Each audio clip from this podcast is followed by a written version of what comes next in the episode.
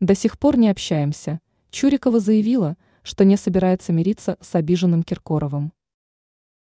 Российская телеведущая, журналист, актриса Яна Чурикова призналась, что не общается со своим некогда другом Филиппом Киркоровым с 2021 года. Как поделилась Чурикова, размолвка между ней и эпатажным певцом произошла из-за результатов Евровидения. Теледива отметила, мы столкнулись с разностью во взглядах. Мои высказывания о результатах шоу обидели Филиппа, о чем информирует Тархит. В частности, по словам артистки, она засомневалась в правильности решения российского жюри, что не понравилось исполнителю хита «Зайка моя». Размолвка бывших друзей. Как посчитала Чурикова, российское жюри несправедливо раскритиковало французскую исполнительницу.